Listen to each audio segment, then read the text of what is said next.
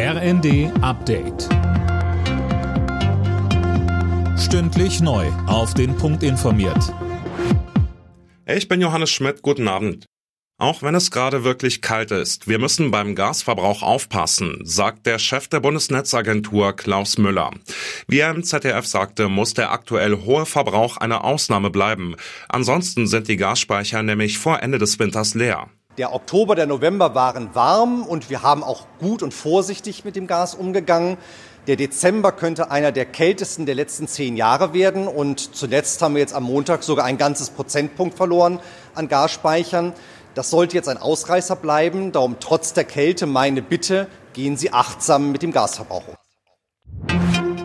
Eine Woche nach der Razzia bei Reichsbürgern hat es dazu einen verbalen Schlagabtausch im Bundestag gegeben. Eileen Schallhorn, mal abgesehen von der AfD waren sich die Fraktionen ja in einem Punkt komplett einig. Ja, und zwar, dass Schluss sein muss mit der Verharmlosung der Reichsbürger. Die AfD hätte den Ernst der Lage nicht verstanden, hieß es gleich von mehreren Seiten. Denn, und das habe die Razzia letzte Woche gezeigt, in der Szene gibt es gut organisierte und waffenaffine Rechtsextreme. Bundesinnenministerin Faeser hat die Debatte auch nochmal genutzt, um für ein verschärftes Waffenrecht zu werben. Reichsbürger, die bei Behörden oder in Ämtern arbeiten, sollen außerdem schneller rausgeworfen werden können. Fünf Bundesländer, 55 Durchsuchungen.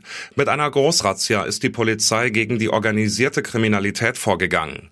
Unter den Verdächtigen sind auch Mitglieder des libanesischen Al-Zain-Clans. Die Vorwürfe? Hehlerei geleaster Luxusautos und Betrug mit Corona-Soforthilfen. Twitter geht zu lasch mit illegalen Inhalten um. Das hat das Frankfurter Landgericht geurteilt. Der Kurznachrichtendienst muss beanstandete Tweets löschen und auch alle anderen mit gleichem Inhalt. Sonst droht ein Ordnungsgeld von 250.000 Euro pro Fall.